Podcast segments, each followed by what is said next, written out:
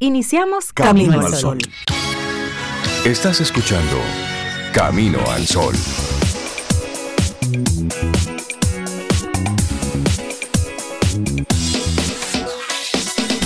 Comienza Camino al Sol. Muy buenos días y bienvenidos a Camino al Sol. Es martes. Estamos a 28 ya de febrero año 2023. Buenos días, Cintia Ortiz, Obeida Ramírez y todos nuestros amigos y amigas Camino al Sol oyentes. ¿Cómo están? Buen día. Hola, Rey. Buenos días para ti, para Cintia, para Loandri y todos nuestros Camino al Sol oyentes. Yo estoy muy bien, Rey, después de un fin de semana largo y cosas largas. Estoy bien. Muy largas. ¿Y ustedes? Yo estoy cómo están? bien. Yo estoy bien, Zoe. Eso de cosas largas, tú vas a tener como que explicarlo, aunque sea fuera del aire. Todo La palabra cosa aguanta todo. todo, todo, absolutamente todo. Buenos Decir días. Interminable. Interminable, exacto. Algo así, abundante. ¿Y, y tú cómo estás, Cintia? Estoy muy bien, Rey. Buenos días. Buenos días para ti, para Sobe y para los amigos Camino al Sol oyentes que nos escuchan hoy. Estoy muy bien Qué y espero bueno. que ustedes también estén muy bien. Sí. Comenzando esta semana, que ya hoy es martes. Comienza hoy y ya es martes. Sí, pero ayer. Pero que, exactamente, que sea una semana que nos, que nos encuentre saludables, que nos encuentre productivos, que nos encuentre en sintonía con, con hacer más, con hacer, con ser, con inventar incluso. Esa es, la, esa es la intención y preguntarle a nuestros amigos, a nuestras amigas Camino al Sol oyentes, cómo estuvieron, cómo, cómo pasaron el fin de semana. Puedes conectar con nosotros a través de nuestro número de teléfono, el 849-785-1110. Recordamos que ese no es un grupo, esa es una conversación directa que tenemos, 849-785-1110. Y coméntanos, ¿Cómo estuvo tu fin de semana? ¿Qué hiciste? ¿Te tocó trabajar o por el contrario te tocó irte de, de rumba de fin de semana largo? Cuéntanos para que establezcamos desde ya el contacto. Sí, sí, Y sí. nuestra, nuestra intención camino al sol para este día. La vida es nada si la libertad se pierde. Eso, Bueno. es, eso es potente. La vida es nada si la libertad se pierde. Y ojo, es verdad, eso. Hay mucha gente que es prisionera y anda, y anda por las calles, pero es prisionera mentalmente. Y hay Sí. mucha gente libre que manifestó su libertad en estando en, en algún tipo de, de régimen y demás. Y ahí tenemos casos como, como Mandela, tenemos casos como el diario de Ana Frank, que aunque ella no estuvo físicamente, ya fuera del, del- del tema del holocausto, sus escritos hablan de que una persona con un pensamiento libre, a pesar de sus condiciones. Entonces sí, hay mucho de eso de mentalidad, en eso de la libertad y la esclavitud y la Sí. sin quitar, sin desmeritar lo que realmente tú estés viviendo en carne y hueso, pero hay un tema mental importante ahí. El de Víctor Frankl, por ejemplo. Víctor este Frankl, maravilloso. o sea, en un campo de concentración, eh, cómo logra superar todo lo, el entorno que le rodeaba, ah, con su mente, con su fuerza, con su fuerza interior. Y para eso hay mucho de, de voluntad, pero también hay mucho de, de temple, de espíritu, de fortaleza, de fortaleza interna. Sí, sí, Entonces, Y no hay edad para eso. no, para nada. Recordarte, la vida es nada si la libertad se pierde. Y uno, estamos mencionando eh, casos como extraordinarios, pero en el día a día, en la cotidianidad, en, en el contexto que uno esté, a veces uno tal vez no pierde totalmente, pero cede gran parte de su libertad por complacer a otros, por pertenecer a algún grupo específico por algunas ideas que uno se la instala y no, no las revisa, no, tú sabes. Y eso es importante, reconocer que en tu día a día hay cierto grado de libertad que tú pierdes. Exactamente. Sí. Y es eso.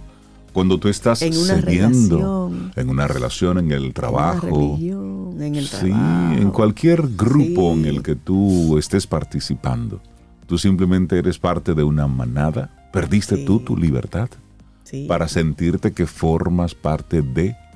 Hazte la pregunta. Y a eso, y eso nosotros queremos invitarte. Porque ayer República Dominicana celebraba celebrábamos el 179 aniversario de la independencia nacional. Y bueno, como es ya lo habitual, el 27 de febrero en nuestro país, el presidente de turno hace una rendición de cuentas, es el desfile militar, y bueno, se, se celebran, se celebra porque, señores, hay que celebrar la independencia, hay que celebrar la democracia, hay que celebrar esta libertad. Hay muchos países que en estos momentos no pueden celebrarlo. Correcto. Porque están viviendo bajo un régimen que en el inicio fue mostrado como la panacea para todos los problemas de los políticos corruptos y al final, bueno, pues se convirtió en una dictadura o una dictadura maquillada. Sí. Nosotros en nuestra democracia, que es imperfecta, que nosotros la cuestionamos, bueno, pero, pero cada Pero está, cuatro pero años, existe. Desde hace décadas, cada cuatro años y en algunos casos cada dos, vamos a elecciones. Claro. Y eso hay que reconocerlo. Y, y recordar que nosotros tuvimos nuestros dictadores. Por supuesto. Por años. Por años, por décadas. Hay generaciones, tal vez dos generaciones, que no vivieron eso, que no vivimos eso, una parte, ¿no? Pero eso hay que tenerlo presente para valorarla. No vivir en el pasado recordando todo Claro eso, que no. sino ver la historia, conocer la historia para no repetirla. para no repetirla. Así es, así A es. veces somos muy ligeros, ah, que vuelva fulano, ajá. Sí, seguro. Seguro. Tú lo dices porque no lo viviste. Exactamente. Una cosa es decirlo, otra cosa es vivirlo. Y una cosa es pedir un cambio y querer un cambio, pero el cambio no tiene que ser a un, digamos, a una situación y a una condición que realmente tú no conoces. Eso. Y Tú no que sea peor, que al final resulte peor. Pero sí, al conmemorarse 179 años se recuerda a los patriotas dominicanos Juan Pablo Duarte, Ramón Matías Mella, Francisco del Rosario Sánchez y otros, porque ellos eran los líderes, pero también habían otros revolucionarios e idealistas que proclamaron la separación de Haití, que desde el año 1822 gobernaba por completo la isla La Española. Ese día de 1844, después de años de organización y preparación política y militar llevada a cabo por el Movimiento Revolucionario Dominicano La Trinitaria, creada por Juan Pablo Duarte, el joven patriota Ramón Matías Mella disparó el emblemático trabucazo Ujú. que selló para siempre la suerte de la naciente República Dominicana. Y tú sabes que normalmente uno solo menciona a los tres padres Sí. de la patria. Sin embargo, como tú mencionas, Cintia, la Trinitaria fue creada por Duarte. Y eso lo hizo en el año 1838. Y sus integrantes originales fueron Juan Pablo Duarte, Juan Isidro Jiménez, Juan Nepomuceno Ravelo, Benito González, Félix María Ruiz, Felipe Alfao, Jacinto de la Concha, José María Serra y Pedro Alejandrino Pina. Tal vez a mucha gente que no, no se ha eh, puesto a estudiar la historia le suena porque hay la mayor, muchas calles que llevan los nombres de estas personas que fundaron la, la Trinitaria. Pero es bueno recordar. Claro. Recordar, como tú muy bien dices, Zoe, para, para no olvidar. Para no repetir. Y así arrancamos nuestro programa Camino al Sol. Es martes, esto es un martes. Estamos a 28 de febrero y les agradecemos a los amigos Camino al Sol oyentes que nos reporten la sintonía. Los que están en la calle escuchándonos. El, pasado viernes tuvimos algunos temitas técnicos con la transmisión, pero ya estamos de nuevo en el ruedo. Recuerda que también nos puedes escuchar si se pierde la señal por donde vas a través de caminoalsol.do. Esa es nuestra web y ahí estamos transmitiendo en vivo nuestro programa Camino al Sol. Arrancamos nuestro programa. Es lunes, es martes, póngalo como usted quiera. Para mí es muy martes, porque ayer aquí se trabajó. aquí no. Aquí se trabajó ayer. Así es martes realmente. Claro. Es martes. Sí, pero hay mucha gente que está en lunes, de- además después de la fiesta de anoche. Los Fiesta. fuegos artificiales, Ay, sí, yo la Ah, de hubo un espectáculo de fuegos ¿Tú escuchaste que artificiales. eh, fuegos artificiales o tumba gobierno, montante? ¿También hubo eso? Bueno, no, ¿tú pero no sí. recuerdas? Ah, sí, sí, sí, se le llevaba. Ah, Se ¿Será le que se le eso. llamaban? Eso, y uno que había una trabuca que se hacía con, con latas, ¿te acuerdas? Sí, Latas era- de jugo así, de, de Sí, esa de meter. Pero eran tipos específicos que lo que hacían era mucha bulla. Uy, eso Claro. sonaba pero no duro. tenían los fuegos, la, la- lo que es Ah, la no. parte visual No, eso era tan por- bonita. Estaban muy bonitos. Sí. Ya luego estaremos hablando sobre Muy eso. bien. Así arrancamos nuestro programa Camino al Sol Así es. en este día. Y solo tengo ojos para ti. Tengo a Reinaldo al frente, así que solo para usted. Juan Luis Guerras, iniciamos. Lindo día. Los titulares del día en Camino al Sol.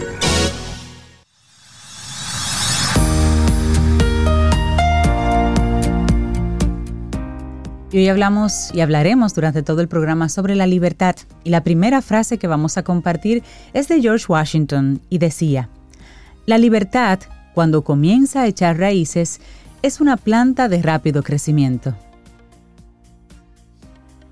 Seguimos nosotros aquí avanzando en este Camino al Sol. Vámonos con los titulares.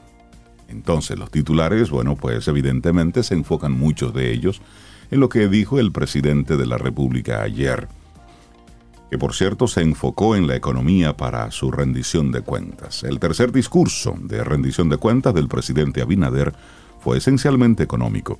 Durante casi tres horas que habló este lunes desde el Salón de la Asamblea Nacional, mencionó desde un cálculo llamado el Pollo Index, para medir el poder adquisitivo hasta cifras macroeconómicas, para sostener su campaña de que el país está económicamente mejor en su mandato que inició el 16 de agosto del 2020.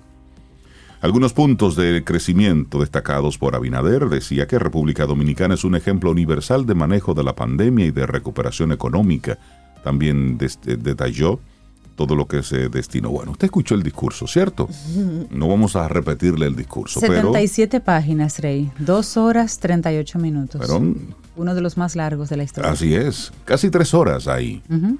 Pero bien, eso destaca y es uno de los primeros, de los primeros Y comparando con el Titulares. 2011, muchos de los datos. Mm, Exactamente. Y, Y sobre entonces todo... Lo actual, lo- No, no, no, todo no entiendo. A mí me pareció como ciudadano que fue un, un discurso totalmente populista y reeleccionista. Y llevando varias personas que desde el mismo Congreso le perdía la solemnidad que, que amerita eh, la Asamblea, Bueno, el, el- el- estar pidiendo cuatro años más el, mismo, y todo el eso. mismo presidente del Senado, Eduardo Estrella. Por eso su mismo. primer Eh, su primer cuatro años más fue por ahí que vino. Entonces, realmente eso le pierde, pierde la solemnidad, la formalidad que lleva una rendición de cuentas, que no es más lo que, lo que yo Lo que hice, usted hizo. lo que usted prometió No. y lo que hizo. Entonces, no sé, 2011. creo que hay que tener cuidado porque se está relajando tanto en las cosas que, que ya va perdiendo el sentido. Fue como una especie de discurso de campaña. El tema haitiano gustó mucho cuando él lo trató. La política Sí. migratoria que tiene, el, Sí, el eso. esfuerzo que ha hecho para mantener la integridad de la República Aquí tengo Dominicana. ese, Pero- ese titular que fue Ujú. uno de los, tú sabes, propone consensuar política para defensa de la soberanía. El presidente Luis Abinader propuso ayer un gran acuerdo nacional para adoptar políticas de Estado eficaces sobre la crisis en Haití, así como dar una respuesta unánime en la defensa y la protección de la soberanía nacional. En su discurso de rendición de cuentas ante la Asamblea Nacional, el mandatario pidió responsabilidad para apartar el problema haitiano de nuestra lucha partidista y que lleguemos a un gran acuerdo nacional, a un pacto de país que nos comprometa desde nuestras posiciones y que dé una respuesta unánime en la defensa y la protección de nuestra soberanía. El mandatario sostuvo que se deben adoptar compromisos con la formulación y ejecución de políticas, políticas de Estado eficaces y coherentes, tanto en materia de seguridad y defensa como de política exterior en relación a la crisis de Haití y también migración. Y también migración, sí. Claro. Bueno, por otro lado, los empresarios están dispuestos a discutir el aumento de salario motivado por el presidente Abinader. Después de cinco reuniones sin que se haya avanzado en las discusiones para aumentar las tarifas salariales del sector privado, el presidente de la República, Luis Abinader, dijo ayer que instruyó al ministro de Trabajo para que en los próximos días convoque un Comité Nacional de Salarios, con el objetivo de lograr un aumento en los sueldos del ámbito privado, que esté por encima de la inflación acumulada desde el último incremento. En estos momentos se están desarrollando los diálogos pertinentes para producir otros nuevos aumentos salariales para garantizar que los trabajadores dominicanos tengan mejor calidad de vida, y esto se logra aumentando el salario por encima de la inflación como lo hemos hecho hasta ahora. Eso enfatizó Abinader, hizo el anuncio cuando pronunciaba su tercer discurso anual de rendición de cuentas ante la Asamblea Nacional y ahí agregó que estaba comprometido con aumentar el salario real de los trabajadores dominicanos. Bueno, y estamos hablando de los de lo que dijo, pero también hay cosas que no mencionó. Que no dijo, sí. Y una de esas fue precisamente lo relacionado con la corrupción. Utilizó frases relacionadas como el despilfarro, honestidad, transparencia. La persecución a la corrupción fue el tema ausente en la rendición de cuentas del presidente Abinader.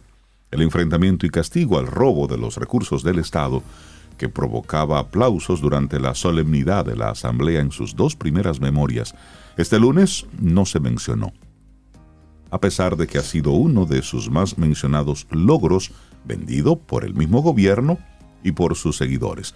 Estudios de transparencia internacional han destacado mejoras en el índice de percepción a la corrupción en los últimos dos años, pero ha alertado que se requieren cambios profundos para fortalecer la eficiencia en el manejo de los recursos que corresponden a todos. Y ahí tenemos tarea pendiente. Así es. Bueno, y varias instituciones, varios partidos han dado respuesta a este discurso del presidente Abinader, unos de ellos la Fuerza del Pueblo, que califica de reeleccionista y repleto de manipulaciones el discurso de Abinader. En un comunicado como proclama de corte reeleccionista y repleto de manipulaciones estadísticas y exageraciones, calificó el partido Fuerza del Pueblo el discurso de rendición de cuentas del presidente Luis Abinader frente a la Asamblea Nacional, afirmando que el gobernante dijo verdades a medias e informaciones fuera de contexto. La organización política que encabeza el expresidente Leonel Fernández indicó que, contrario a lo expuesto por el mandatario sobre el poder adquisitivo de los dominicanos, la realidad es que afrontamos una de las inflaciones más altas de nuestra historia, lo que ha llevado a que el país registre, según esta identidad, los mayores precios en productos como el pollo, el plátano, el arroz, las habichuelas, el aceite y las carnes de cerdo y res. Es una en su rendición de cuentas el presidente de la República lo que ha hecho es repetir las mismas promesas que hiciera desde su toma de posesión. Dos años y medio después, es ahora que informa que se va a proceder a la licitación para la construcción de la carretera del Ámbar que conectaría a Santiago con Puerto Plata, manifestó la fuerza del pueblo a través de su comunicado. Bueno. y localmente Medio Ambiente busca atacar la cabeza del fuego en Valle Nuevo. No sé si tenían el dato, Valle Nuevo está haciendo lamentablemente. El fuego que afecta al Parque Nacional Valle Nuevo desde la mañana del domingo continuó ayer lunes y autoridades del Ministerio de Medio Ambiente esperan poder establecer la línea de defensa en la cabeza del incendio, que está en el lado este. El lugar es un área protegida del país dijo que las labores de extinción del siniestro trabaja personal de varias entidades, por ejemplo, los bomberos forestales de La Vega, de Constanza, de Jarabacoa, de San Juan, de Guayabal, guardaparques también, bomberos de eh, restauración en Dajabón. Manifestó que realizaron un recorrido aéreo de varias masas forestales que arrojó que en esa demarcación no se observaron fuegos en las zonas de extrema sensibilidad la de visitación en el Parque Nacional de Valle Nuevo, excepto el incendio forestal que ya están combatiendo los bomberos forestales y guardaparques. Pero el fuego, todavía en el día de ayer, no estaba en control, según los expertos. Enero, de enero a marzo es cuando ocurren los incendios forestales, la mayoría de los incendios forestales en nuestro país. Y hay que tomar las medidas del lugar. Es decir, hay que ser prudentes. Muchos de estos fuegos a veces son son malintencionados, en algunos casos son, se debe a, errores, a, descuidos, en otros casos es pura espontaneidad de la zona, pero hay que, hay que observar mucho. Y ahí sí a los, a los bomberos, a los que atienden todos estos incendios, necesitan todo el apoyo posible. Así es. Porque estamos entrando en el mes de marzo, que marzo todavía tenemos mucho viento, pero también sequía, es decir, es una época muy seca y el viento propicia que si hay un incendio en alguna zona se mueva mucho más rápido. Bueno, cambiamos de tema. Ayer a las 7.20 de la noche mucha gente estaba mirando al cielo y decía, pero ¿qué está pasando? Bueno, había una estela brillante que se pudo observar desde varios puntos, principalmente en la zona este, pero también hay reportes de La Romana, reportes en La Vega que pudieron la zona ver norte, las playas también. esta estela brillante. Y de inmediato la gente se preguntaba, bueno, pues aquí la respuesta. Desde República Dominicana se pudo observar la estela brillante del cohete Falcon 9 de la empresa aeroespacial SpaceX, que fue lanzado desde Cabo Cañaveral en la Florida para poner en órbita 21 satélites Starlink. Más. Sí, Sí. esto fue a las 7.20 de la noche que se pudo observar hasta que se nos perdió la vista.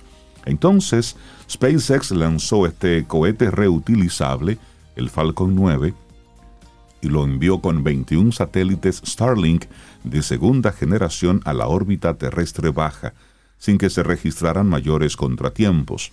Y esto lo hizo desde el complejo de lanzamiento espacial en la estación de la Fuerza Espacial de Cabo Cañaveral en la Florida. Desde La Romana, desde La Vega y hasta de Santiago.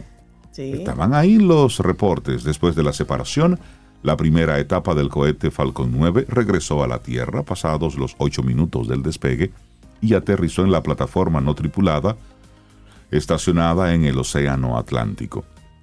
Solo como un dato, desde que obtuvo la licencia original para operar la red Starlink de primera generación, SpaceX ha lanzado ya casi 4.000 satélites y proporciona Internet de alta velocidad a más de un millón de lugares en todo el mundo, la mayoría de los cuales son hogares según la compañía fundada por el magnate Elon Musk. Musk. Y él está mandando segunda generación.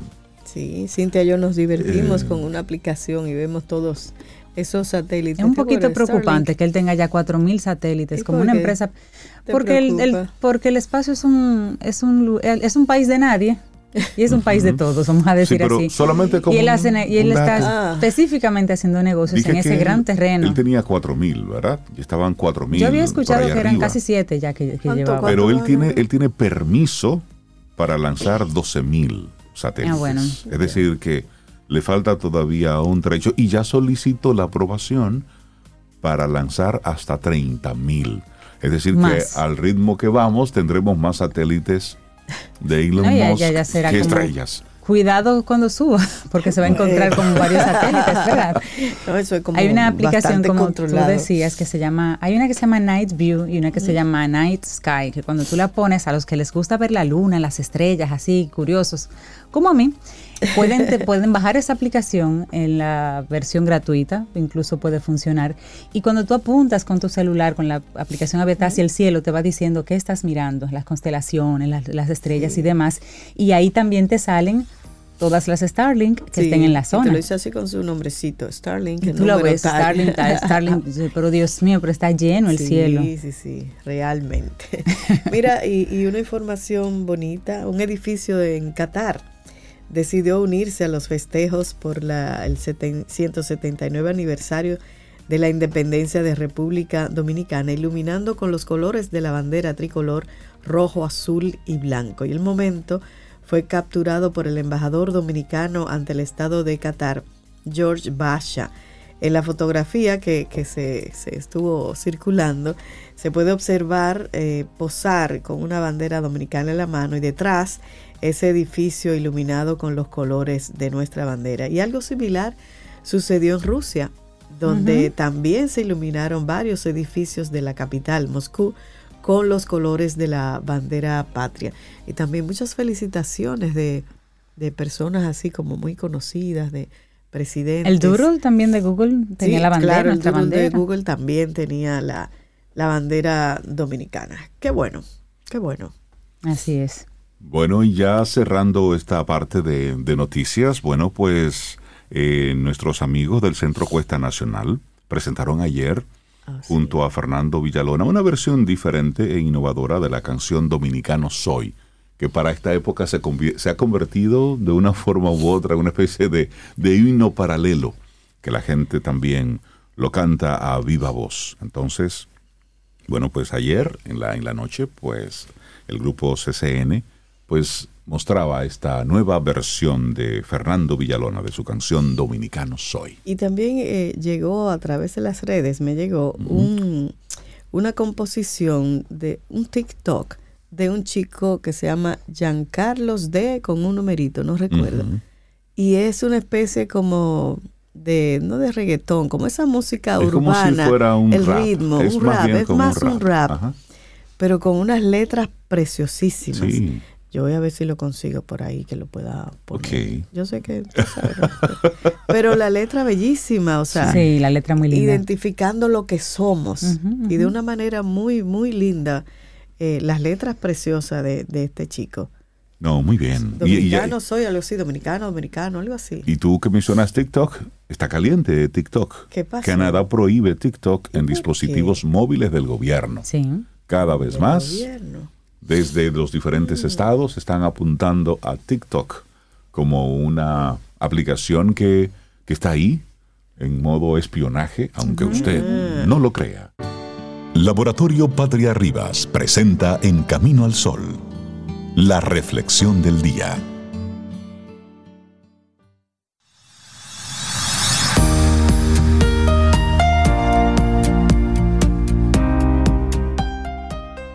Hablamos de libertad en el día de hoy y la frase de José Martí, maravillosa. El primer deber de un hombre es pensar por sí mismo. Usar el cerebro. Use el cerebro. Está en la cabeza, no es solo para peinarse. Pensar por sí mismo, tener sus ideas, sus Y eso, acuerdos. y eso es libertad. Sí, eso es libertad. Claro.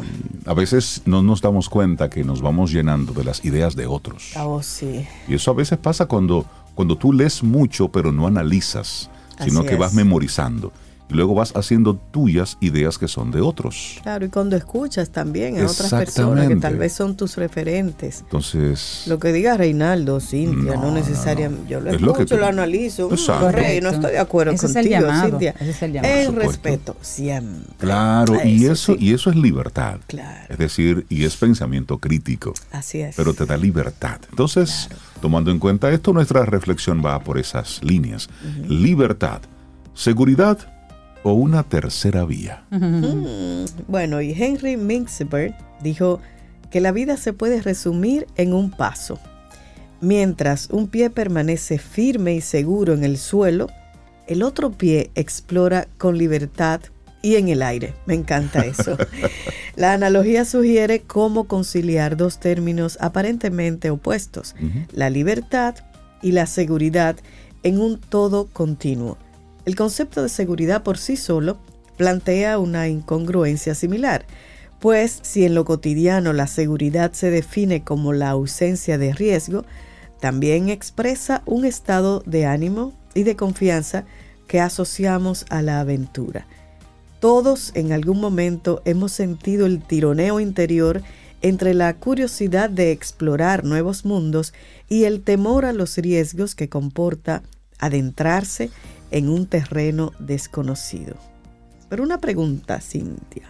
Sobre todo. ¿Dónde está escrito que tengamos que escoger entre una vida libre o una vida segura? Yo creo que eso no lo pusimos nosotros. La importancia de conciliarlas, estas dos cosas, una vida libre y una vida segura, y la lógica de la contradicción a las que nos remitiremos más adelante en, el- en la reflexión de hoy, pero esto nos permite sumar y negociar sin tener que desdeñar ganancias o hacer renuncias no deseadas. En el fondo del mar se encuentran riquezas incalculables, pero si buscas seguridad, quédate en la costa. Sí. Con estos versos el poeta persa Saadi de Shiraz aludía a los tesoros internos que cada persona debe sacar a la superficie para convertirse en un ser único y completo. Paradójicamente, el sentimiento de confianza es el motor que permite viajar al fondo de ese mar e integrar esas riquezas. Claro. Y hablemos sobre las fuentes de seguridad. La primera vinculación profunda que experimentamos es con los dos seres que nos dan la vida. Nos sentimos vinculados a la familia propia y a la que creamos. Más allá de esa red, también tenemos necesidad de pertenecer conectados a un nivel más amplio, a los grupos, asociaciones, etnias, religiones, etc. Los seres humanos, cuando nacemos, somos absolutamente vulnerables y somos totalmente dependientes durante años. De ahí las necesidades de protección, nutrición emocional o socialización que la familia, que nuestra familia nos proporciona. Todo esto al margen del sentido de pertenencia. La teoría del vínculo, que fue expuesta por el psicólogo británico John Bowlby, afirma que el vínculo emocional que desarrolla el niño con sus cuidadores, que dan respuesta a sus necesidades físicas y emocionales, es lo que permite posteriormente desarrollar sus competencias, crecer y madurar. Entonces, a través del hecho de ser aceptado y protegido incondicionalmente, el niño va a poder explorar el mundo que le rodea, disfrutando de la seguridad emocional básica para un buen desarrollo de su personalidad. Esto es un poco así como, como el marco conceptual de todo esto. Exacto, pero ¿qué, limita la, la libertad? El ser humano alberga la esperanza de una vida significativa y rica en experiencias y de ahí nace el deseo de libertad. El psicólogo y sociólogo Eric Fromm destaca la importancia de la libertad de actuar, es decir, de poder decidir qué hacer en función de un deseo legítimo. Desde la infancia aprendemos a someter nuestro propio yo en beneficio de la familia o el grupo para sentirnos a salvo perteneciendo a ellos. Pero cuando una persona sofoca ese anhelo de ser ella misma, se aleja también de su esencia curiosa. Las crisis aparecen a menudo cuando una parte de nosotros desea cambiar en detrimento de la otra. Esta disyuntiva entre sentirse seguro y ser libre para actuar de manera diferente puede generar mucha tensión. Decimos, me gustaría X o debería Y, en vez de decir, quiero X o deseo Y. Posiblemente lo que nos llevaría al escenario temido sería el preguntarse, ¿qué necesito para poder hacerlo? Quizás nos gustaría otro trabajo, pero algo dentro de nosotros teme perderlo todo. O tal vez somos infelices en la relación de pareja, pero la preferimos a la soledad. Y de este modo, por ejemplo, podría ser que el deseo, me gustaría cambiar de trabajo, contenga la condición sin ningún riesgo. O sea, que la pongamos aunque no la digamos. O que dejar una relación de pareja incluya la cláusula sin equivocarme o sin dolor. Puede que no sea fácil realizar un movimiento sin que surja el legítimo miedo a la pérdida, y aún así es preferible desenvolverse con el desencuentro y el miedo que ir encadenado a renuncias y negaciones simplemente para adaptarse o para ser aceptado. Entonces, dicho todo esto, ¿les parece si hacemos un ejercicio de negociación mental? Vamos. Para que vayas, vayamos poniendo una cosa al lado de la otra. Bueno, hemos sido educados en la creencia de que las cosas son blancas o negras, descartando terceras elecciones. Pero existen otras posibilidades. Así es en nuestra inteligencia inconsciente.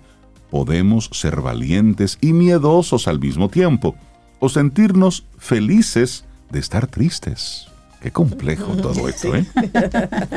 La lógica de la contradicción, a diferencia de la aristotélica, reconoce esa coexistencia en lo humano.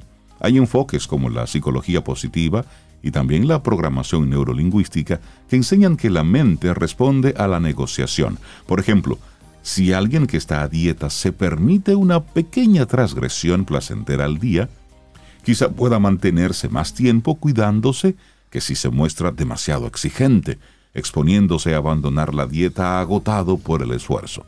Entonces, ante la disyuntiva vital, puede optarse por una tercera vía que no es excluyente, que cambie la perspectiva de esta situación. ¿Qué sería lo correcto? ¿Poder crecer o tener seguridad? Mm, Esa es la pregunta. Qué interesante. Bueno, podemos hacer cosas creativas para darnos cuenta de que la solución pasa por la colaboración. Esto y lo otro, en lugar de por la exclusión o esto o lo otro. O lo otro. Sí, interesante. Este enfoque formaría parte de lo que se ha dado en llamar lógica no aristotélica. Es decir, los contrarios pueden sumarse para conseguir un resultado diferente, un resultado nuevo. Y la PNL, que ya mencionaba Rey, propone un método interesante a fin de conciliar vías aparentemente opuestas. Y para realizar esta propuesta necesitamos disponer de unos minutos en un lugar tranquilo, que es el ejercicio que proponemos en esta reflexión. Claro, este método para conciliar vías aparentemente opuestas tiene varios pasos y el primero de ellos es identifica las partes que están en posiciones opuestas. Estoy a dieta, pero me encanta el dulce, por ejemplo. Bueno, me gustaría ser independiente, pero tengo miedo de fracasar. Hay una parte independiente y hay otra parte aparentemente contraria que me protege del fracaso. Entonces, identifica esas situaciones que pueden ser varias en una persona. Número dos. Bueno. Busca el motivo. Busca el motivo. ¿Cuál es la intención de cada una de ellas? La parte independiente puede estar queriendo ser yo mismo, mientras que la protectora puede estar pensando, si fracaso, nadie me querrá. Luego su intención es ser amada. Uy, sí. Y una tercera, ofrece un reconocimiento por el servicio que cada una de las partes está haciendo. Incluso podemos solicitar a cada una que reconozca la intención de la otra. Y luego hagamos un acuerdo mutuo. Pidamos a las dos partes si pueden colaborar en encontrar nuevos comportamientos que nos permitan ser uno mismo y ser amados al mismo tiempo. Aunque no se nos ocurra de entrada, simplemente observemos qué ocurre con el problema a partir de ese momento. Si permitimos dejar la solución en manos de nuestro inconsciente, es probable que los acontecimientos hasta nos sorprendan. Bueno, hay que resolver algo. Hay que resolver esto porque es, un dilema, definitivamente. Entonces, ¿le parece si equilibramos un poco esto de seguridad y libertad? La seguridad es una necesidad emocional básica y muchos de nuestros actos están en consonancia con ella. Permanecemos cautelosos, cada uno en su justa medida para mantener la dosis de seguridad física y psicológica que nos proporciona bienestar. Pero no podemos dejar de lado otras necesidades que son muy humanas, que nos llevan a arriesgar, como por ejemplo crecer, sentirnos significativos o contribuir a la dosis de incertidumbre que nos alegra la vida. Sí, me gusta eso. Y si el crecimiento implica la búsqueda de equilibrio entre libertad y seguridad, Permitirse crecer significa exponerse a la propia deconstrucción. Las crisis podrían considerarse así, como una suerte de desequilibrios por los que una persona discurre a fin de no quedarse estancada. Algunas personas quedan atrapadas en el dilema entre libertad y seguridad con tanta resignación que es su cuerpo el que expresa la sensación de aprisionamiento que experimentan sus necesidades. La ansiedad u otros síntomas pueden ser entonces un aviso de que es preciso atender ciertas cuestiones pendientes. En algunos casos puede resultar útil pedir ayuda psicoterapeuta para poder pasar a otro estadio con una mayor soltura. Sí, y finalmente mirar ese dilema, digamos, de la insatisfacción vital o relaciones que no nos llenan y cómo salir de ese estado. Con frecuencia el intento de mantener una presunta seguridad o la duda obsesiva respecto a si renunciar a ella se transforma en resignación, en evitación o en desesperanza. Y así ocurre con quienes llevan una doble vida por temor a las consecuencias que todo cambio encierra y a las pérdidas que toda elección supone. Quizás entonces surjan síntomas que indican que algo no va bien o brote un malestar sin saber por qué. Y lo que ha pasado es que la solución que hasta entonces parecía eficaz, como evitar tomar partido, una postura, negar el conflicto, sublimarlo destructivamente, se ha acabado convirtiendo en el problema, en la medida en que se apoderó de las personas. Y puede producirse un desencuentro con las personas a las que nos sentimos vinculadas o con las que existe un compromiso importante. Y por ejemplo, la psicoterapia puede ayudar a trabajar estos temas y estos puntos de vista y, intervenir, digamos, en los desencuentros. En el terreno individual y familiar, la mejoría también puede pasar por la aceptación. Aprender a vivir sin tantas certezas, sin tantas exigencias, ni siquiera la de poseer un alto grado de seguridad. Hacer las paces, con vivir con cierto nivel de, digamos, de inestabilidad. Sí, de hecho, hablan aquí de quien en la infancia no tuvo esa dosis de seguridad y aprendió a renunciar a su yo para ser querido, es probable que haga lo propio con la pareja, sojuzgando su deseo de libertad para actuar. Entonces la vulnerabilidad y el miedo a perder el amor del otro puede generar insatisfacción y dolor o dar pie a relaciones patológicas. tóxicas. Ay, Así es. Y vivir prisioneros de los celos o negar los propios deseos conduce a la ira, a la depresión o al resentimiento. Y todo ello con la intención de pretender una presunta seguridad y perdiendo de vista que no es posible sostener una relación de pareja nutritiva y madura si está dominada por el miedo y la insatisfacción. Y ahí viene lo que decía Cintia de la importancia de recurrir a una terapia cuando uno sabe que no puede. Cuando no puede solo. Porque dado que como personas y como padres contribuimos a aportar pertenencia, vínculos y seguridad a los demás, esto nos convierte también en seres responsables de cuidarnos y de influir positivamente en nuestros círculos. O sea, tenemos que hacer algo al respecto porque influimos. Claro. Sobre todo en los más pequeños. Y en el paso, en el camino, está el equilibrio que nos permite seguir nuestro propio camino y crecer en él.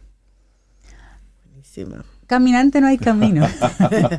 es al andar el asunto. Y póngase, póngase contento, la incertidumbre es parte de la dinámica. Además, eso que usted llama seguridad. ¿Qué tan segura ¿Qué tan es seguro? la seguridad? Sí, estamos de Usted dice, no, yo tengo mi trabajo y es seguro. Ajá, seguro. Usted no sabe si la empresa tiene un traspiés y fracasa o a usted lo cancelan y se acabó. ya. Que, que Sí, pase sí. por recursos humanos a las 5 Listo. cuando termina. Ay, Dios mío. Exactamente. No, porque mi pareja, usted no sabe si hay un día que la pareja le dice, mira, eh, pensándolo bien, Pensándolo bien. eh, eh, eh, esto llegó hasta Como aquí y eso tú no lo puedes No se puede controlar. Entonces, la seguridad no relativa. existe. Así Lo- es. vivimos en una falsa seguridad. La vida misma es incertidumbre. Hoy estamos aquí, ahora, en este momento. Ahorita no sabemos. Es que póngase contento. Sí, hombre. Dele para allá. Libertad, seguridad o una tercera vía, una vía que los, que los complementa a ambos. Un escrito de Víctor Amat que compartimos aquí hoy en Camino al Sol. Laboratorio Patria Rivas presentó En Camino al Sol, la reflexión del día. Tomémonos un café. Disfrutemos nuestra mañana con Rey, Cintia, Soveida, en camino al sol.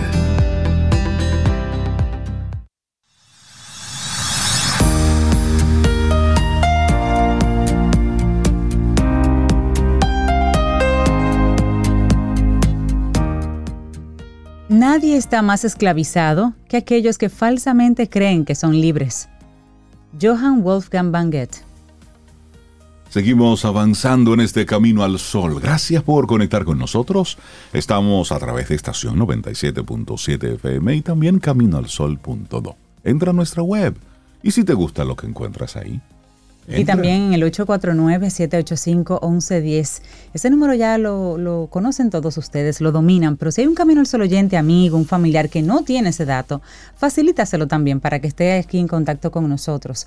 849-785-1110. Como decíamos desde el principio, otra forma de escuchar. Estación 977 y Ujú. caminoalsol.do. Ahí también pueden escuchar este programa y los anteriores y los segmentos de nuestros maravillosos colaboradores Claro, y colaboradoras. Que están ahí siempre. Yo soy presentes. Camino al Sol oyente después de las 9. Sí. Porque después de las 9 de la mañana Camino al Sol.do tiene su programación Ah, musical exactamente. y tiene sus Sí, frases sí, y otros sí. contenidos y yo me quedo ahí escuchándolo, música de compañía mientras trabajo. Claro.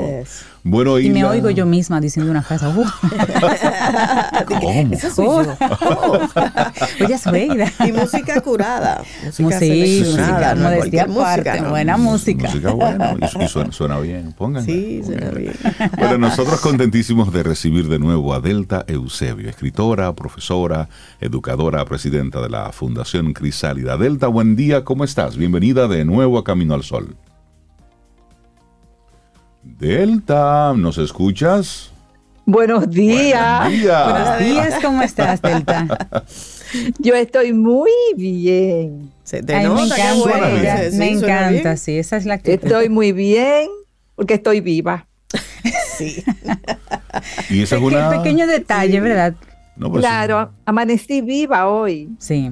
Sí, que Sí, uno lo sí, da por sí. sentado, pero existe sí, sí. otra posibilidad. Claro, siempre la incertidumbre está presente en la vida. Claro. Como dice la, la- la doñita de, de los muñequitos, los Scrooge. Ajá. ¡Estoy viva! Y ahí arrancaba entonces su mañana. Claro, Claro, claro. claro. Además, hoy por primera vez traigo a Camino al Sol una novela, porque realmente lo que siempre traigo son eh, libros de desarrollo personal, pero esta novela me tentó porque es una novela divertida y que te lleva a reflexionar. Está escrita por un libanés llamado Rabi Alamedine, que fíjate qué extraño, estudió ingeniería y marketing, hizo muchísimo trabajo, pintor, escultor, camarero, y un día cualquiera se dedicó a escribir siendo muy aclamado por la crítica. Mm. Entonces esta novela es de los libros que yo llamo libros puertas. Libros puertas. ¿Cómo así? Correcto, ¿Cuál es el porque a, tra- través de ellos tú conoces otros libros. Mm, Ya. To- Entonces eso a mí siempre me ha gustado y tiene como tiene tres protagonistas la novela: el Líbano, los libros y Aliyah, que es una mujer rebelde que vive por y para los libros y a través de ella, pues podemos caminar por las calles de Beirut, podemos viajar, podemos ir sin tener que subir al avión, conocer la parte oscura de una guerra y cómo esta termina convirtiéndose eh, en algo cotidiano para los beirutíes. Eh, ella se llama Alicia, tiene 72 años, vive en un viejo edificio y los libros han sido sus compañeros de vida. Nos va envolviendo con la nostalgia de la vieja ciudad y al mismo tiempo, de una manera muy hum- humorística y sutil, nos muestra la realidad. Y esta novela tiene muchas frases que invitan a reflexionar. Por ejemplo, ella dice, al hablar de su amiga Hannah, mi voz estaba huérfana hasta que apareció ella. Mm.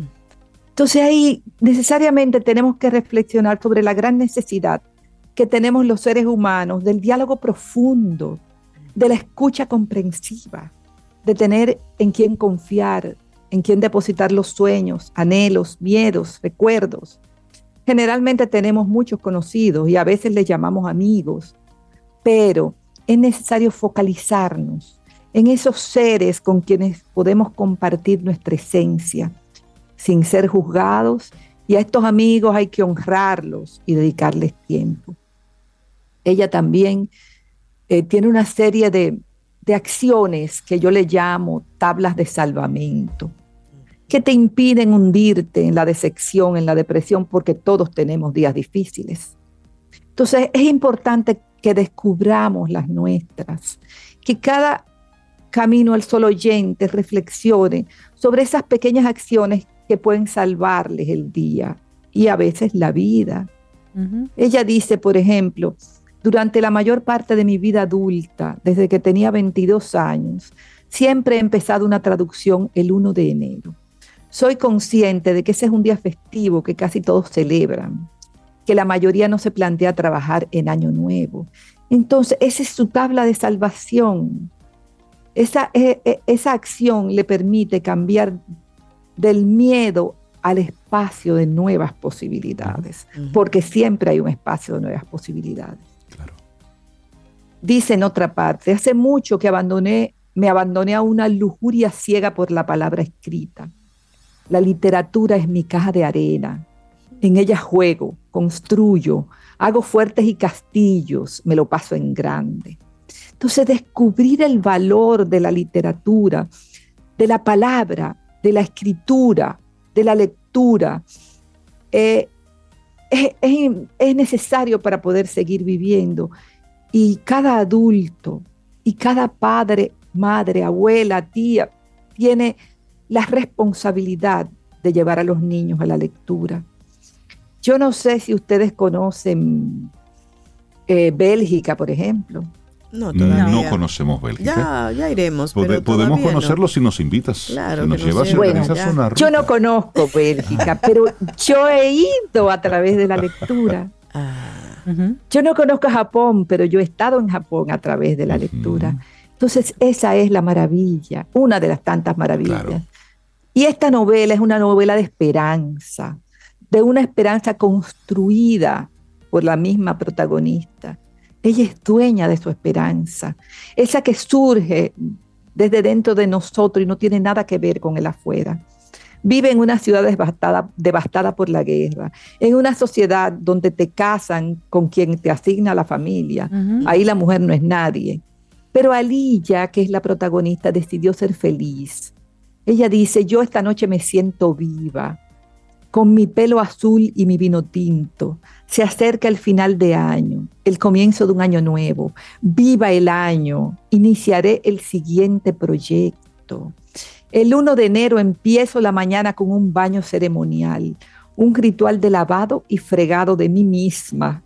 Después enciendo una vela por Walter Benjamin, que es un filósofo alemán. O sea, es un ritual. Entonces yo le pregunto a cada uno de ustedes, ¿cuál es el tuyo? Porque los rituales son importantes. Y no solo para el primero de enero, sino para cada día, para cada semana. Entonces tenemos que buscar esas acciones repetidas con efecto tranquilizador. Una oración, una palabra, una canción, una imagen, encender la radio, escuchar Camino al Sol, la repetición, la evocación de algo que nos abra la puerta cada día, la puerta a la confianza en que la vida es hermosa, en que es posible alcanzar los sueños y en que todo tiene solución, todo, todo en la vida tiene solución. Así es. Y lamentablemente no, no todos entramos a la vida de forma igual. Hay algunos que entran con muchas facilidades, hay otros que entran con dificultades y carencias. Alilla nació en ese escenario de dificultades y carencias pero ella fue capaz de crear una vida tranquila, con alegrías, y ante la presencia de la desgracia impidió que el dolor se volviera su compañero cotidiano. Dice, me casaron a los 16 años, arrancándome aún inmadura de la escuela, el único hogar, hogar que había tenido, y me entregaron al primer mal pretendiente que se presentó en nuestra puerta un hombre de escasa estatura y escaso espíritu. Y además el marido le salió impotente. Wow. Entonces... pensar que es la realidad todavía para muchas mujeres. Claro, claro. Sin embargo, ella fue feliz. Este libro está en librería cuesta. Mm. No dejen de comprarlo porque la verdad que divierte, enseña, e-, es un buen compañero para, para este mes. Los invito de verdad a comprarlo y no está caro. La mujer de papel. La perspectiva. La perspectiva. No, y un tema bastante actual para nosotros. Así es. Aquí. Hoy que estamos hablando de libertad en Camino Sol. Delta Eusebio, muchísimas gracias por hacernos esta recomendación. La mujer de papel. Es una, una invitación a, a tomar la rienda de nuestra vida con responsabilidad porque mucho de esto es actitudinal, es decir, es como yo actúo con relación a lo que me está pasando. Delta, que tengas un excelente día. Muchísimas gracias. Gracias, Delta. Gracias, a ustedes. Un abrazote. un abrazo.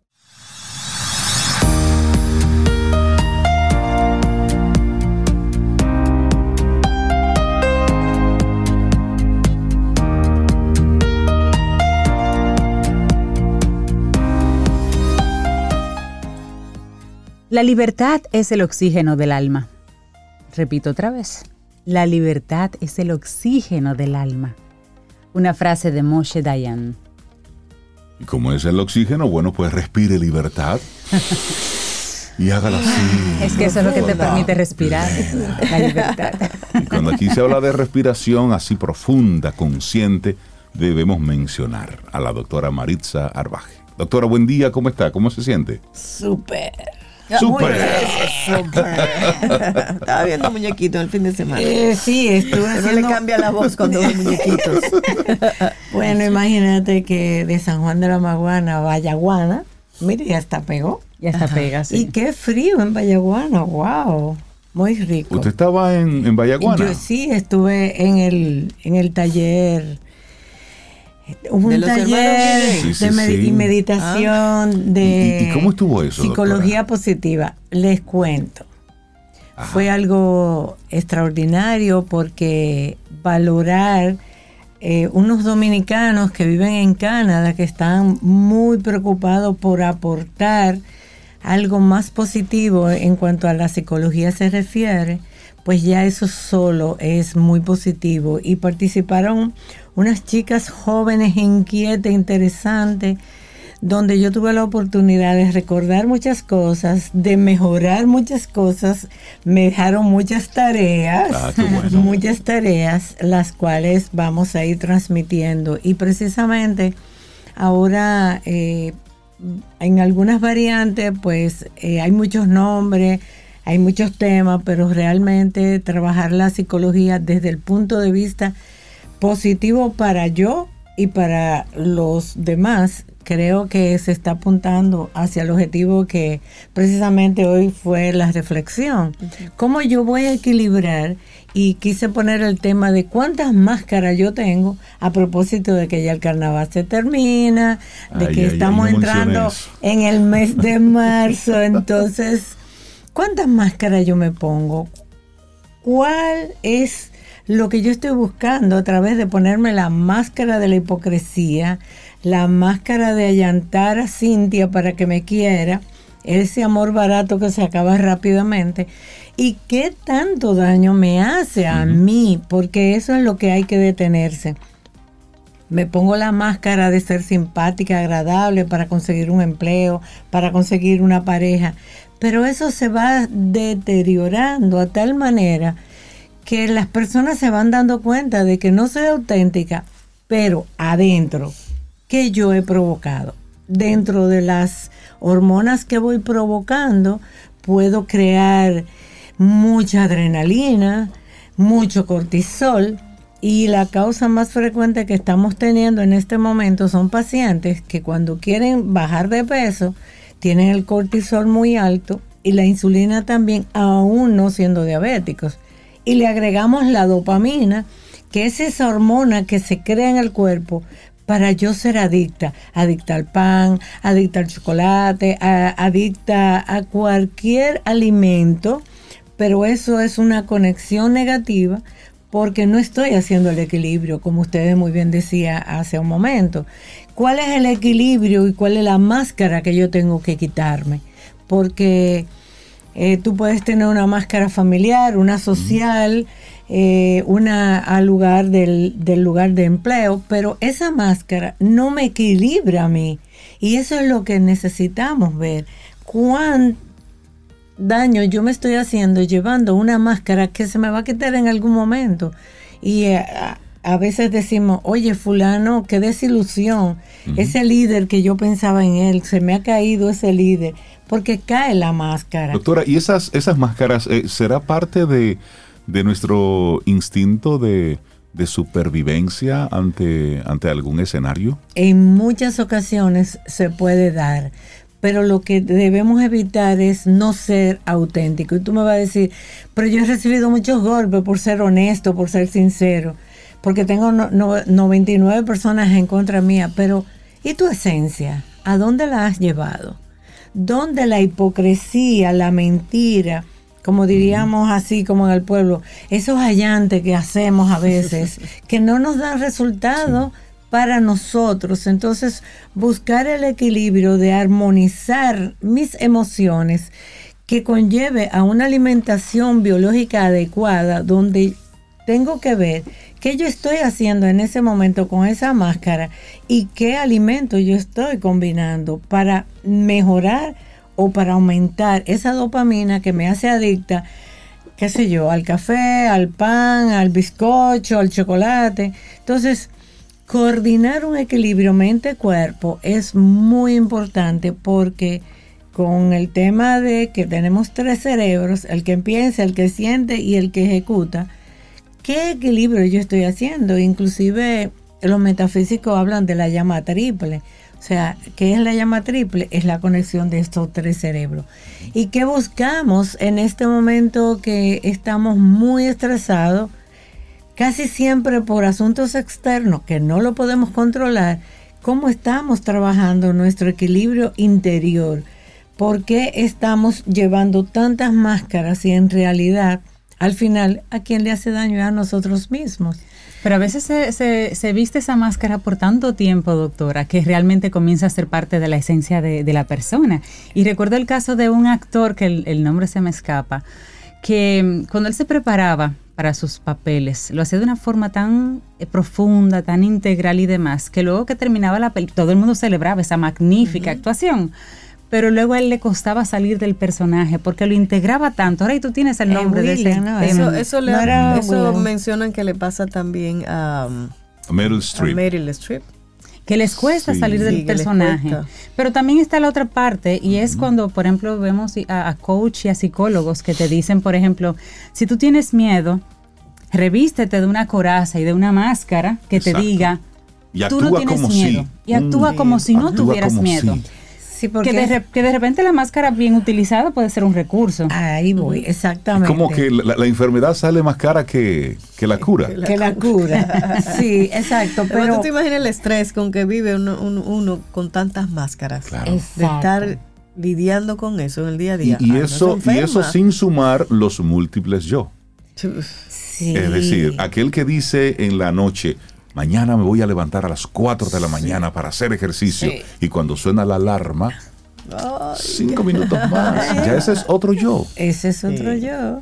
Y eso es interesante. Y recuerdo ahora que ustedes están eh, comentando eso, que una vez una paciente llega por primera vez y se siente así como un poco rápido y se sienta fuerte en la silla y me dice, no quiero volver a abrir el closet de mis máscaras. No aguanto más. He perdido el yo de, que me identifica okay. conmigo. Yo dije, ok, tranquila, respira. Vamos a ver qué pasa. Porque eh, era una persona que, que tenía que cambiar de rol con una frecuencia. Entonces ella se empoderó de todos esos roles y sintió que dejó de ser ella. Inclusive me dijo, ya yo no quiero más talleres, yo lo que quiero es que me enseñen a amarme a mí misma. Y la verdad que fue algo mm. muy interesante que me puso muy reflexiva. Eh, la persona estuvo en la disposición porque ese es otro tema de que fulano es mal, es mal terapeuta o buen uh -huh. terapeuta.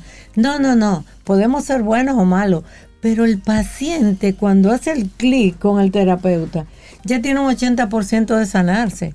Eh, yo tengo un paciente que han sido, ha sido muy manejado eh, por un tema digestivo y eh, yo lo llamo, él me llama y me dice, mira doctora, que esto, que aquello, digo yo, qué bueno que me llamaste porque ya tú estás casi sano.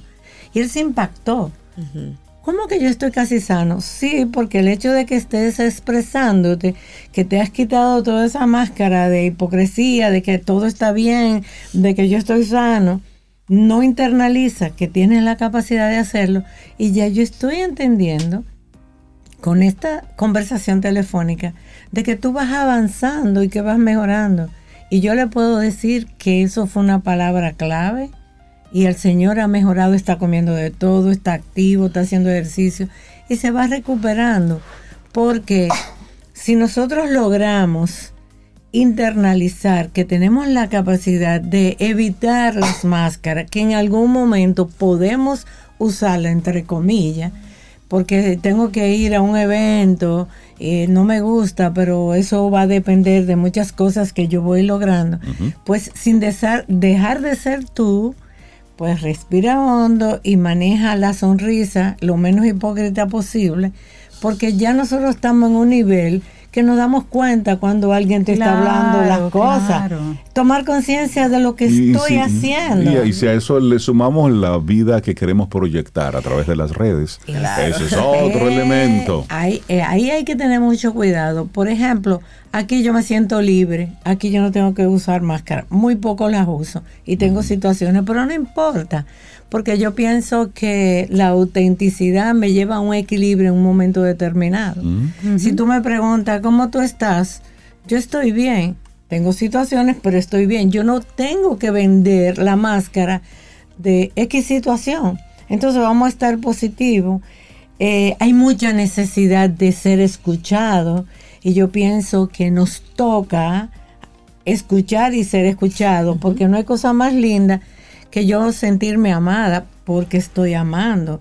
Entonces, buscar el equilibrio de que la dopamina exista, pero no me convierte en una adicta a X situación.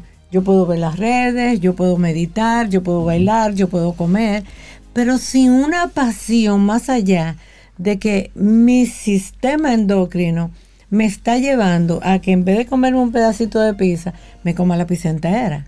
Porque esa ansiedad que tengo, esa adicción de sentirme amada, de sentirme escuchada, no lo puedo pagar con el alimento. El alimento es una conexión donde la energía que estoy provocando con el plato que tengo de frente, mira, tú te puedes comer un chicharrón con yuca, pero ¿cómo tú lo estás haciendo? ¿Qué cantidad de energía positiva le estás introduciendo a ese alimento? Yo le pongo mucha energía positiva. me gusta, me gusta. con yuca le pongo Oye, oye, una yuquita con cebollita y Dicen un huevito frito. Ay, hablando con una comelona. Dicen que los, los árabes tienen una frase cuando se van a sentar a la mesa Sí. que es puros a la mesa. Puros a la mesa. Así mismo. Es Que no que- lleves ahí ninguna situación, Exacto. ningún problema, te olvides. Es- y creo que esa es la mejor oración. Sí. Porque Puros te pone mesa, en una disposición de que en ese momento solo vas a almorzar. Una actitud diferente. Exacto, Claro. de que no vas a llevar ahí ningún tema eh, que pueda causar algún tipo de, de molestia, de, de fastidio en el momento del, del almuerzo. Porque es que es sagrado, es un espacio sagrado, como tú meditas. Inclusive en, en un momento yo comentaba en el programa que hay un yoga de la alimentación, porque es nutrirnos. Y si estás en una actitud positiva, oye, no importa lo que te comas, te da la energía que tú necesitas en ese momento. Es eso. Y ahí sí no debemos llevar máscara. Ser auténtico, aunque no comamos un buen sancocho con un buen aguacate. Ay, sí, Doctora. Maritza Arbaje, muchísimas gracias. Las máscaras que tengo, ¿cuántas son? Hazte la pregunta. Es bueno que nos hagamos la pregunta.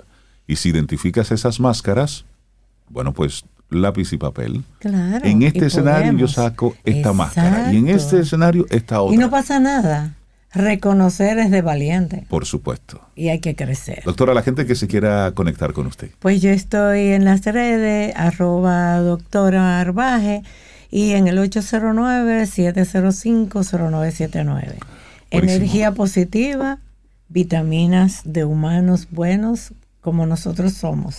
Y cero, y cero máscaras. Y cero máscaras. Si no, lo que si podamos, no, si no cabes en un lugar, Ya. cabes en otro, claro, cabes en claro. otro. No Pero quítese las máscaras. sí. No, claro. Doctora, que tenga un precioso día. Un abrazo, doctora. Bendecido Gracias, día doctora. también para ustedes. Ten un buen día, un buen despertar. Hola. Esto es Camino al Sol. Camino al Sol.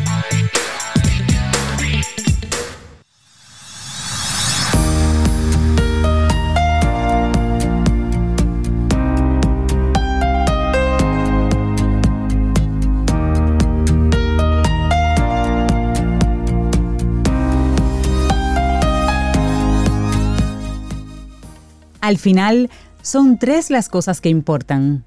Cómo hemos vivido, cómo hemos amado y cómo hemos aprendido a dejar.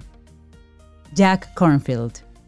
Seguimos avanzando. Esto es Camino al Sol. Muchísimas gracias por conectar con nosotros a través de estación 97.7 FM y también caminoalsol.do para que puedas escucharnos así bien. Caminoalsol.do. Conecta con nosotros ahí. Bueno, y nosotros contentísimos de recibir de nuevo en nuestro programa a Sharon Mann, especialista en negociación, liderazgo transformacional y bueno, sobre todo colaboradora de nuestro programa. Sharon, buenos días y bienvenida de nuevo a Camino al Sol. ¿Cómo estás? Muy buenos días, ¿cómo están ustedes? ¿Cómo se sienten? Muy, Muy bien. Sharon. Estamos Contentos bien, de verte. Sharon. igual, igual. Hablaremos hoy de un tema súper interesante que nos lo dicen tanto, pero no, no, no creemos que sea posible, Sharon. Necesitamos que nos sigan hablando del tema. Permiso para A veces hay que repetir equivocarse. algunos temas, ¿no? Sí. Es así, es así. Porque es difícil para nosotros. Asociamos mucho la palabra equivocarnos a ser malos, a, a tocar fondo, A no ser competentes. a no ser competentes. Y también lo atamos mucho al qué dirán. Claro. Entonces, Así es. este tema de permiso para equivocarse viene a ser como un aliciente de no, espérense, equivocarse es bueno. La libertad. Para Sí, la verdad es que eh, en estos, en estos pasados días me he estado exponiendo a, dos dinámicas muy interesantes. Por un lado, como madre en la familia, todo lo que implica el ayudar a que nuestros hijos desarrollen su autoestima de una forma saludable que al mismo tiempo se sientan capaces, autónomos, independientes. Esto es un reto que yo creo que para todos los, padres, madres responsables de, jóvenes, de niños, es una de las grandes preguntas, ¿no? ¿Cómo hacemos en nuestro día a día para establecer reglas de juego en casa y al mismo tiempo estimular la autonomía?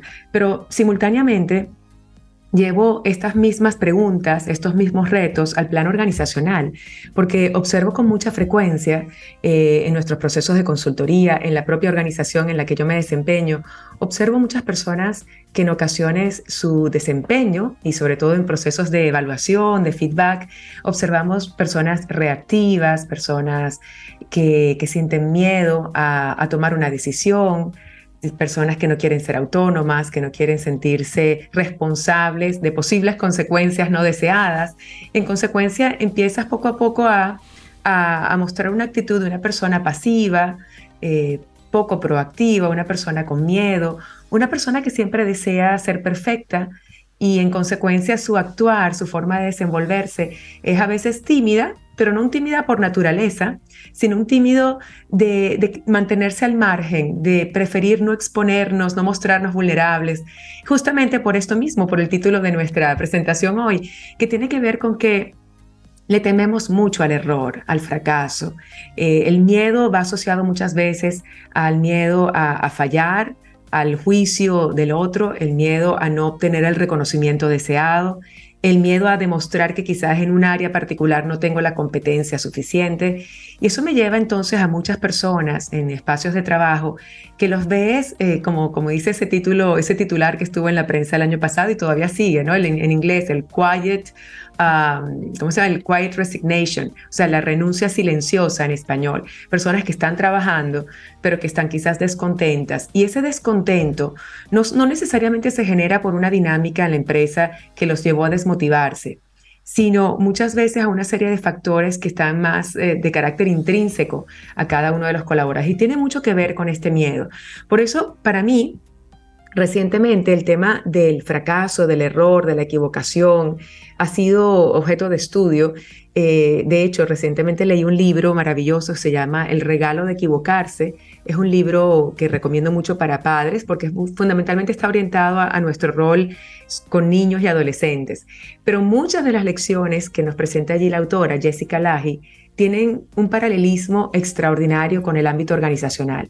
Y, justamente mientras hacía ese análisis y ese paralelismo entre el miedo a equivocarnos eh, de los niños y por otro lado también en las empresas, empecé a asociar eh, preguntas como, ¿qué hacemos para asegurar que nuestros colaboradores tengan una sana autoestima?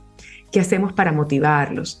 ¿Cómo, cómo reaccionamos nosotros como líderes como responsables de equipos, como padres también, para dar el ejemplo cuando nos equivocamos nosotros. ¿Asumimos los errores de forma abierta, humilde, transparente o los escondemos? Queremos mostrarnos ante nuestros hijos como héroes perfectos nos o en el trabajo como líderes perfectos. Y nos mostramos infalibles. Toda esa dinámica pues implica una serie de condiciones que pueden facilitar o no que las personas se sientan dispuestas a equivocarse. Como tú decías al principio, Cintia, sabemos lo importante que es para progresar, para alcanzar el éxito, para lograr ciertas metas, que lo intentemos, ¿no? El tema de intentar y de, y de ver cómo nos va una primera vez. Pero siento que todavía hay mucho que explorar acerca de los miedos y acerca de las condiciones del entorno. Y más que eh, de alguna forma asignarle responsabilidad a los colaboradores o a los niños, yo pienso que tenemos que tomar en nuestras manos, eh, en este caso líderes y padres, la responsabilidad de crear las condiciones adecuadas para que la gente esté dispuesta a equivocarse. Y esto implica que nosotros analicemos, por ejemplo, en las reuniones de trabajo, cuando le damos feedback a alguien, cómo nosotros mostramos que es normal equivocarse, cómo nosotros asumimos el error eh, dentro de ciertos parámetros, obviamente, porque hay errores de seguridad o de temas de salud que evidentemente eh, son muy delicados, dependiendo de la industria, el sector empresarial políticas, procedimientos que no se pueden violar y que evidentemente tenemos que ser muy, muy de compliance, ¿no? Muy de cumplir esas reglas, pero hay muchas otras cosas en el ámbito del, del desempeño profesional en donde necesitamos que nuestros equipos, nuestras personas desarrollen esa autoestima. Y así que, bueno, hay varios puntos que quiero, quiero comentarles. ¿Qué piensan hasta ahora de todo esto? Sí, a propósito de eso, Sharon, parece que no nos estás escuchando bien. Pero a propósito, a propósito de... Ahora sí subí volumen. Por favor, gracias. A propósito de eso que tú estás mm, mostrando ahí, Jeff Bezos en múltiples ocasiones ha hablado sobre el fracaso y ha dicho sobre cómo el fracaso es lo que ha llevado a Amazon a ser lo que es hoy. Es decir, ellos tienen mucho éxito, pero es porque han fracasado mucho. De hecho, él dijo, hay dos clases de fracaso en el mundo de los negocios. Esta es la manera correcta de equivocarse y descubrir lo que realmente quieren los clientes para impulsar la innovación. De hecho, él tiene una especie de, reto y de invitación dentro de sus colaboradores a que fracasen. De hecho, él tiene hasta una cuota. Hay un porcentaje, sí. Él dice, porque en la medida en que hay muchos fracasos, vamos a tener uno que otro acierto. Y creo que es una forma interesante de demostrar este tema del fracaso. Así es, así es. Justamente, Ray, ayer estaba junto con un compañero que trabaja con temas de tecnología, revisando el mandato que, que hace Jeff Bezos en Amazon respecto al uso de las API. Y es muy interesante porque lo que quiere hacer con las API y el desarrollo de la creatividad, de la innovación, del pensamiento paralelo con sus colaboradores es justamente animarlos a que el error y la equivocación puede producir descubrimientos extraordinarios. Y eso lo hace desde el ámbito de la tecnología. Les invito también a leer eso. buscan en, en los eh, navegadores el mandato de Besos para el uso de las API y es fascinante ver cómo desde allí, en el uso de la tecnología, él promueve ese pensamiento paralelo y esa creatividad. Así que bueno, bien interesante cómo en las organizaciones tienes líderes al más alto nivel, pero también mandos medios, en donde permitimos que las personas tomen decisiones, que elijan, que creen, que se equivoquen. Pero ¿cuál es la respuesta de alguien cuando observamos la equivocación. Es el regaño, es no lo vuelvas a hacer, eh, esto está muy mal, eh, es de la culpa y el escarnio público delante de todos mis compañeros, delante de quizás de un cliente inclusive. Y eso por supuesto lo que hace es impactar negativamente en la posibilidad de que este colaborador la próxima vez sea proactivo. Y yo pienso que, que quizás no somos conscientes, pero en muchas organizaciones yo observo a través de, de las diferentes eh, soluciones de consultoría en las que hemos estado, que decimos que proponemos la creatividad y la proactividad y no necesariamente estamos creando verdaderas condiciones para eso. Y lo primero es cómo, cómo actuamos nosotros como líderes respecto a nuestros propios errores. ¿Qué tan buenos somos dando el ejemplo de que vale la pena equivocarse para enseñar, para creer, para avanzar y que efectivamente nosotros damos permiso a los demás para equivocarnos y, que eso no implica en ningún momento ni culpa, ni rechazo, ni un fracaso absoluto. Eh, de hecho, hay varios autores, rápidamente para citarlos, y son muchos, eh, porque en definitiva este tema del, error y el fracaso se ha abordado en muchas ocasiones y siento que todavía falta muchas veces más para abordar. Eh, tenemos, por ejemplo, a Daniel Pink, que trabaja mucho con los temas de motivación a nivel organizacional. Y él dice que son tres elementos básicos, autonomía, que nuestros colaboradores tengan la capacidad de elegir y tomar decisiones, maestría, es decir, que ellos puedan desarrollar competencias en un área específica y que le demos responsabilidades en esa área específica. Porque en la medida que tú haces algo bien, sientes más valor para entonces ir avanzando en otra dirección, quizás en otra competencia, pero siempre hay que poder ser bueno en algo. Entonces, cuando nuestros líderes nos dan una responsabilidad dentro de una, eh, un alcance, un área en donde yo tengo competencia, tengo habilidad, sin duda que lo voy a hacer bien y eso me va a ayudar a reforzar mi autoestima. Y el tercer elemento que menciona Daniel Pink es el de propósito, el de conectar siempre estas cosas con intención, con metas personales, con alineamiento profesional. Otros autores interesantes también son, por ejemplo, John Maxwell, cuando nos mencionan, bueno, los cinco niveles de liderazgo y nos habla del, del nivel más alto, que es el del legado, pero también el del ejemplo y no tiene nada que ver ni con autoridad ni con posesión, sino más bien con, con cómo nosotros a través de nuestra forma de crecer estimulamos a otros también a ser proactivos. Él tiene un libro que, que se llama eh, Fracasar hacia adelante, que de hecho esto conecta mucho con un tema que una vez abordamos, que le llamábamos feed forward, en lugar de feedback, feed forward, ¿no? El, dar un feedback a las personas, retroalimentarlos, pero para que en el futuro sus acciones sean distintas. Igualmente el fracaso, cuando conectamos esto con resiliencia, por ejemplo, el aprender de algo y que la próxima vez esto nos regale nuevas competencias para abordarlo de forma diferente, es ese tema justamente que, que señala Maxwell de fracasar hacia adelante. Pero esto implica justamente que el fracaso no es un indicador de, de, error, de fracaso definitivo. De hecho, él dice justamente que no se debe decir nunca yo soy un fracaso, sino me equivoqué o fracasé, pero nunca asociarlo a la identidad. Y yo creo que hay muchas muchas fallas allí, sobre todo de parte de los líderes y de los padres, cuando señalamos a una persona que se equivoca como que él es un error, él es un fracaso. Sí, y personalizamos. Así que bueno, eres. Hay mucho que hacer allí. Entramos entre ellos. Es que tú no eres lo que haces, porque tampoco eres el éxito. Pues, pudo haber sido simplemente que en alguna ocasión algo te salió bien y tampoco eres ese éxito.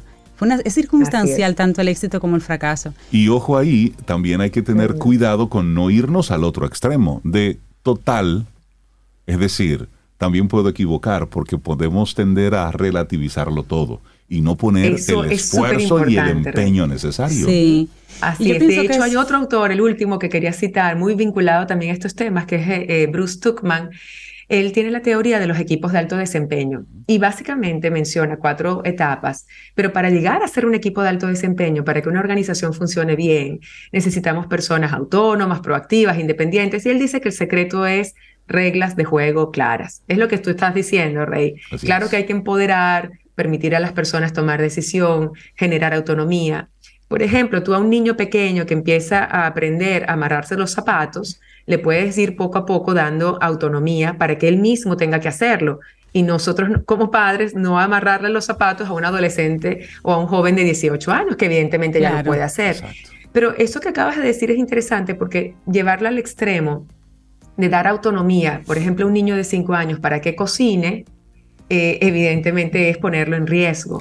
Entonces, como líderes y como padres, un, aspecto fundamental para que esto funcione, el tema de autonomía, independencia y proactividad y creatividad, es también tener reglas de juego claras, ¿no? Tener límites seguros, explicar eh, hasta dónde podemos llegar, dar los recursos, las herramientas. Y esto, sin duda, para un niño implica un ambiente de seguridad, un ambiente de certidumbre, sabe qué puede hacer y qué no puede hacer.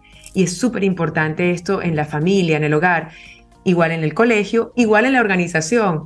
En la empresa exactamente es lo mismo. Si las personas no saben qué se espera de ellas, eh, el contrato laboral lo indica con exactitud cuáles son tus responsabilidades y competencias y hasta dónde puedes llevar, llegar en términos de decisión, es posible que la persona se mantenga en un espacio de incertidumbre que lo frene o lo bloquee o lo neutralice y después nos quejamos como líderes que la persona es reactiva, negativa, pasiva. Entonces, qué importante es que si bien estamos auspiciando la autonomía y el libre albedrío y la decisión, también indiquemos con claridad hasta dónde se puede, con qué recursos y cuáles son las implicaciones que estas decisiones pueden tomar. Entonces, bueno, son varios elementos importantes que yo creo que en resumen eh, auspician la proactividad y la creatividad y son dar autonomía, dentro de unos límites seguros y claros para todos. Y ya con eso yo creo que los líderes tenemos un gran reto y mucho trabajo por delante, porque no es fácil implementar esto. Se dice con mucha rapidez, pero en el día a día crear espacios de confianza, espacios de, seguridad y donde yo puedo equivocarme sin que eso signifique que me van a etiquetar de manera definitiva, es algo que todavía sigue siendo un gran reto para pequeñas, medianas y grandes empresas. Así es.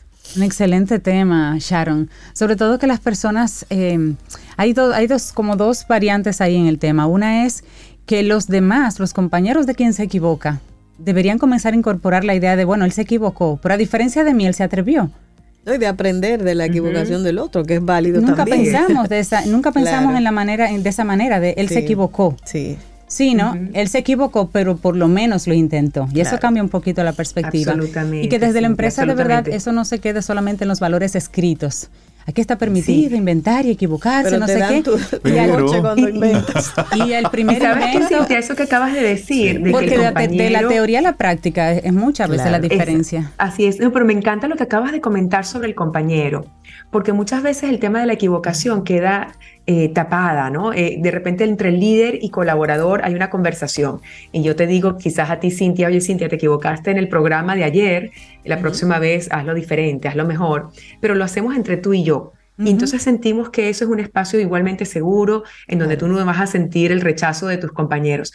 Pero cuando la organización tiene una cultura de aprender juntos, de que el, error y el fracaso del compañero sigue siendo un estímulo y una vía para el aprendizaje de todos, es una forma positiva, constructiva, es maravilloso. Eh, se dice que uno no aprende en cabeza ajena, pero por otro lado también qué bonito es tener en el espacio de una organización, de un equipo, en la familia, en el hogar, donde todos debemos confiar uno en otro, uno en el otro, el observar que el error de uno me puede servir a mí como inspiración para intentar, pero también para evitar hacer algo que quizás tiene unas implicaciones que yo no deseo.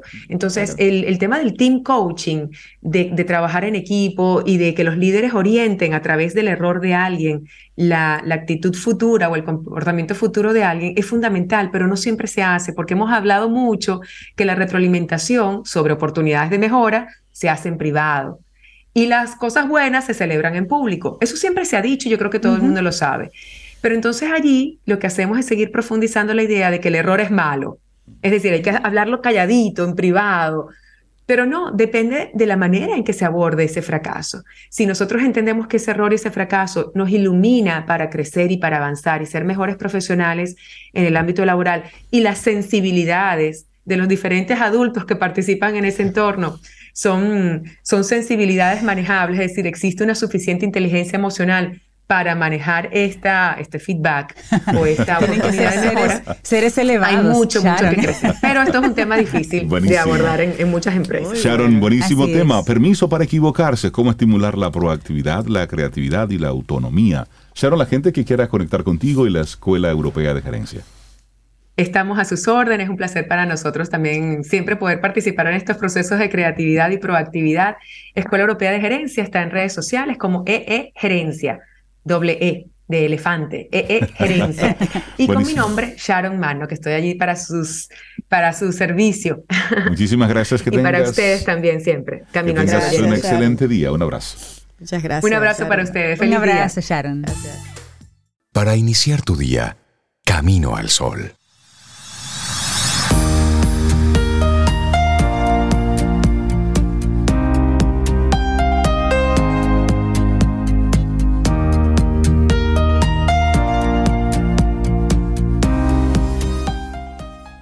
No conozco más que una libertad, y es la libertad de la mente. Antoine de Saint-Exupéry. La libertad de la mente. Esa es la más importante. Sí, sí, sí. Nosotros aquí vamos avanzando en este camino al sol y cuando nos enteramos de los primeros síntomas y o consecuencias después, las secuelas que daba el COVID-19, una de ellas era la pérdida del olfato. De hecho, eran como uno de los parámetros que la gente, que los médicos decían para ir identificando si tenías o no el COVID. ¿Cómo está el olfato? Bueno, pues saben qué, según algunos expertos, nuestro sentido del olfato, ese que es una de las ventanas más amplias que tenemos para experimentar la riqueza del mundo que nos rodea, lo estamos perdiendo poco a poco como humanidad. Y no es por el COVID. Y eso sí que es eso sí que es un dato. Muchas personas, aquellos que pudieron experimentar lo que es perder el sentido del olfato cuando se infectaron por el COVID-19, esto que se conoce como la anosmia, y puede tener un efecto sustancial en nuestro bienestar general y en nuestra calidad de vida. Pero ¿Qué está ocurriendo? Ah, la contaminación. La exposición al PM2.5, nombre colectivo que se usa para descubrir esas pequeñas partículas de polución aérea que emite la combustión proveniente de los autos, de las estaciones eléctricas y también en nuestros hogares, ha sido relacionada anteriormente con el desarrollo de una disfunción olfatoria, pero típicamente solo en escenarios ocupacionales o industriales. Ahora bien, hay un nuevo estudio que está empezando a mostrar la escala real que tiene la polución que respiramos y el daño que puede causar. Y los resultados Sí, señor. Sí, señora. Nos competen a todos. todos, claro. Y debajo de nuestro cerebro, justo encima de nuestras cavidades nasales, está el bulbo olfatorio.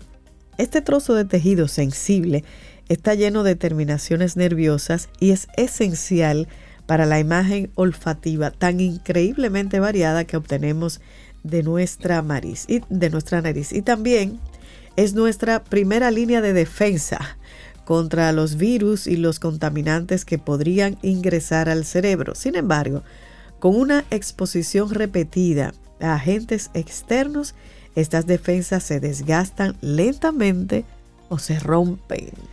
Bueno, nuestros datos muestran que existe un aumento de entre 1,6 y 1,7 veces en el riesgo de desarrollar anosmia debido a la contaminación sostenida de partículas. Y esto lo dice Murugapan Ramanathan, él es un rinólogo de la Escuela de Medicina John Hopkins de Mal de Baltimore. Y el doctor Ramanathan se ha convertido en uno de los pocos expertos en este campo después de que comenzó a preguntarse si había una relación entre la gran cantidad de pacientes que estaba viendo con anosmia y las condiciones ambientales en las que vivían. La simple pregunta que quería responder era esta. ¿Estaba viviendo un número desproporcionado de pacientes con anosmia en áreas con una contaminación de PM2.5 más alta. Y ahí están descubriendo al culpable. Así es. Bueno, hasta hace poco la escasa investigación científica que había sobre este tema incluía un estudio que se hizo en México en el año 2006 en el que se usaron olores fuertes, por ejemplo, olores como el café, o la naranja, que son olores muy fuertes, para mostrar que los residentes en la Ciudad de México, quienes constantemente luchan contra la contaminación del aire, tendían a tener en promedio un sentido del olfato más pobre que las personas que viven en las zonas rurales del país. Entonces, ¿qué ocurrió? Que cerca del 20% tenía anosmia y la mayoría no fumaba, un hábito que se sabe afecta el sentido del olfato en el 2006, un 20%. Entonces vamos a tener que volver a usar mascarillas. Entonces, no, solo por COVID, no solo por, COVID, influenza, sino, por la polución, la contaminación. Bueno, en China, acuérdense que la población constantemente usa mascarillas por el nivel de contaminación. Pero en México también es importante los niveles de contaminación. los niveles de contaminación, al igual que en China. México, sí. Pero también hay por ahí partículas, ¿sabes de qué? Partículas de metal. Uh. Ese es otro elemento. Según Ramanathan, hay dos vías potenciales y una es que algunas de las partículas de contaminación pasan a través del bulbo olfativo y llegan directamente al cerebro, causando inflamación. Los nervios olfativos están en el cerebro, pero tienen pequeños agujeros en la base del cráneo donde pequeñas fibras entran en la nariz. Parece como si pequeños pedazos de pasta de cabello de ángel entraran. Mm. están expuestos. En el 2016 también un equipo de investigadores británicos encontró diminutas partículas de, metal que tú mencionabas, Rey, de metal en el tejido cerebral humano. Señores, que eso pasó directo hasta allá, que parecía haber pasado a través del bulbo olfatorio. Barbara Maher, profesora de Ciencias Ambientales de la Universidad de Lancaster en Reino Unido, dirigió ese estudio y dijo en ese momento que las partículas eran sorprendentemente similares a las que se encuentran en la contaminación del aire junto a carreteras transitadas. Citó chimeneas domésticas y también citó a las estufas de leña como otra posible fuente. Claro, y hay un dato importante, es el precio por no oler. ¿Cómo nos afecta eso? Y se sabe que la contaminación del aire causa una cuarta parte de todas las muertes por enfermedades cardíacas y accidentes cerebrovasculares y casi la mitad de todas las muertes por enfermedades pulmonares. En comparación quizás, nuestro sentido del olfato parece estar al final de la lista de preocupaciones. Uno nunca piensa en eso, pero tanto Ramanathan como la investigadora postdoctoral Ingrid Ekström del Centro de Investigaciones sobre el Envejecimiento del Instituto Karolinska en Estocolmo advierten que estamos subestimando la importancia del olfato. Ekström estaba desconcertada por los hallazgos de principio de la década del 2000 que mostraban que más del 5,8% de los adultos en Suecia tenía anosmia y que el 19,1 tenía algún tipo de disfunción olfativa y señala que la anosmia puede ser una señal de alerta temprana para la demencia y esa es su especialidad. Son muchos los datos que se desprenden de estos estudios, hay que darle seguimiento, es, es importante. Si después del COVID quedaste con algún tipo de secuela y ahí estaba la parte de la anosmia, acudir a, a un facultativo, acudir al médico para darle seguimiento a eso, pero también cuidar el ambiente en el que estamos respirando. Así es. Cuidarlo. Bueno, señores, así llegamos al final de nuestro programa Camino al Sol por este martes. Mañana miércoles, mitad de semana, si el universo sigue conspirando. Si usted quiere y nosotros estamos aquí, tendremos un nuevo Camino al Sol. Así es. Y nos vamos con esta canción bellísima, así como motivar, andar con fe. Esto es desde el Brasil, Gilberto Gil. Y así nos vamos. Lindo día. Y hasta mañana. Y esperamos que hayas disfrutado del contenido del día de hoy. Recuerda nuestras vías para mantenernos en contacto. Hola arroba caminoalsol.do. Visita nuestra web y amplía más de nuestro contenido. Caminoalsol.do. Hasta una próxima edición. Y pásala bien.